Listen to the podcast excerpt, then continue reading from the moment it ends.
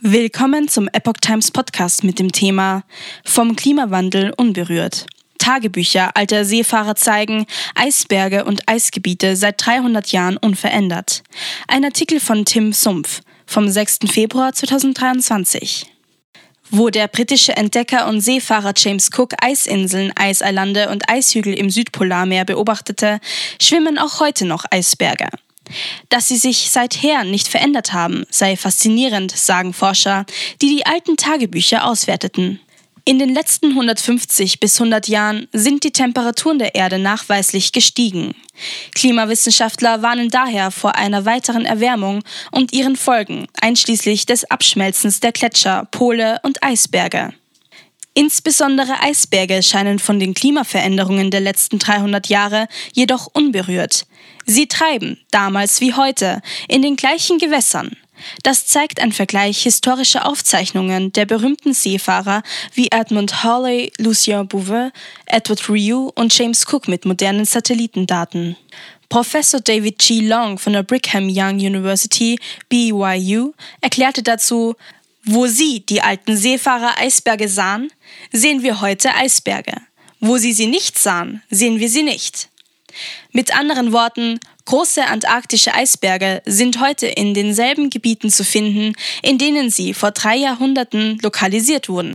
Die Studie erschien Mitte Dezember im Journal for Glaciology. Eisberge damals und heute.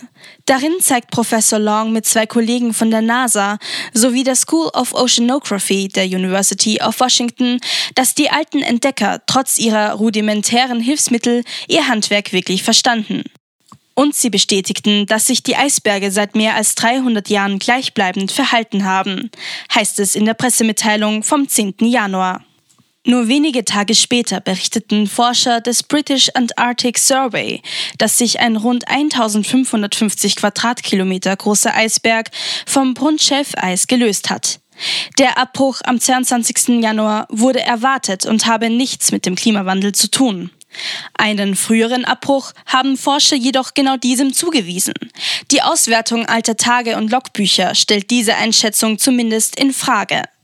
Der jüngste Eisberg werde voraussichtlich wie sein Vorgänger entlang des antarktischen Küstenstroms abtreiben, einem Gebiet, in dem auch die alten Seefahrer regelmäßig Eisberge sichteten. Die Uhr so viel kostete wie ein Viertel vom Forschungsschiff. Während heute Forscher und Interessierte mithilfe von Satelliten Eisberge von überall auf der Welt beobachten können, war dies vor 300 Jahren lediglich Seefahrern vorbehalten. Die Grundlage für die Studie bilden dabei die Beobachtungen von James Cooks Reisen von 1772 bis 1775. Sie machen 95 Prozent der historischen Daten aus und entstammen der zeilenweisen Suche in seinem Tagebuch A Voyage Towards the South Pole and Round the World.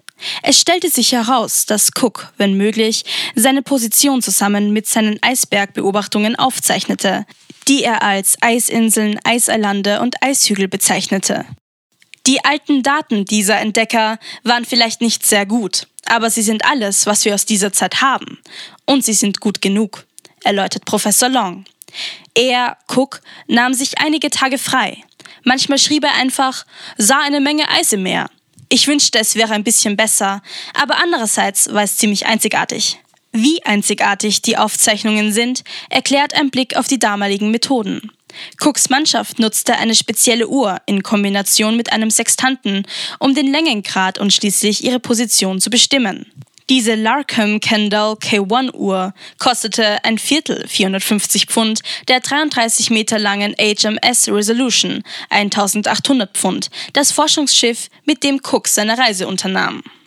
Aufgrund des enormen Preises verlangte Cook, dass Kommandant, Oberleutnant und Bordastronom anwesend waren, wenn sie benutzt wurde. Zusätzlich zeichnete der Bordastronom ebenfalls Beobachtungen über Eisberge auf, was dazu beitrug, einige Lücken in Cooks Aufzeichnungen zu schließen. Gute Erinnerung, ein Tagebuch zu führen. Aus diesen und Aufzeichnungen weiterer Seefahrer des 18. Jahrhunderts erstellten die Forscher zunächst eine Tabelle. Anschließend zeichneten sie die Reisen und Beobachtungen auf einer Karte der Antarktis ein, die auch die modernen Eisbergdaten verschiedener Quellen enthält. So fanden sie heraus, dass Cooks Beschreibung der Eisbergfahne östlich des Ameri Shelf Eis in der Antarktis sowie die Verteilung der Eisberge im Wendell, Ross und Amundsen-Meer mit modernen Daten übereinstimmen. Sie fanden auch heraus, dass weitere Eisbergspuren von Edmund Hawley im Jahr 1700, Lucien Beauvais im Jahr 1739 und Edward Riou im Jahr 1789 mit modernen Beobachtungen übereinstimmen.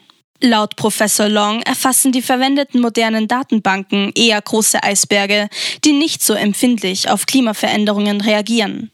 Aus diesem Grund stellte die Studie nicht unbedingt eine Verbindung zu Fragen der globalen Erwärmung her. Aber das Ergebnis, dass sich die Eisberge zwischen den Jahren 1700 und 2000 nicht wesentlich verändert haben, sei faszinierend. Es ist der erste Vergleich einer Satelliten-Eisberg-Datenbank mit Daten aus der Vormoderne, von dem ich weiß, so long weiter. Ich war immer stolz darauf, dass meine Datenbank mehrere Jahrzehnte zurückreicht, aber hier gehen wir mehrere Jahrhunderte zurück. Ich denke, es ist eine gute Erinnerung daran, ein Tagebuch zu führen. Man weiß nie, wie es in der Zukunft verwendet werden wird, schließt der Professor.